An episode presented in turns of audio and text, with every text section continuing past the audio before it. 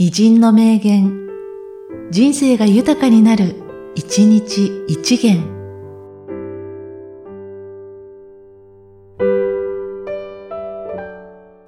1月17日、清水康蔵。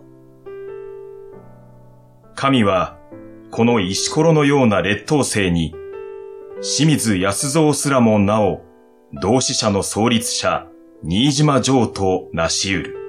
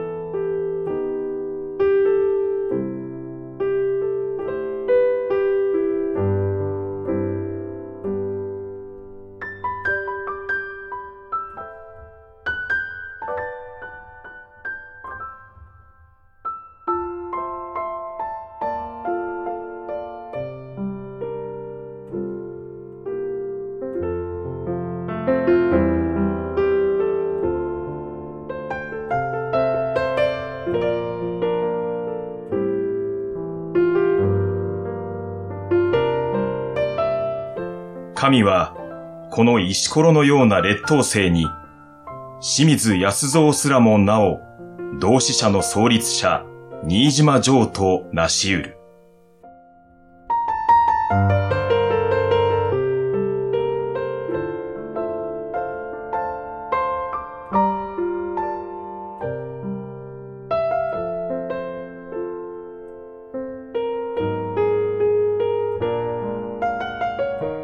この番組は、提供、久常圭一、プロデュース、声ラボでお送りしました。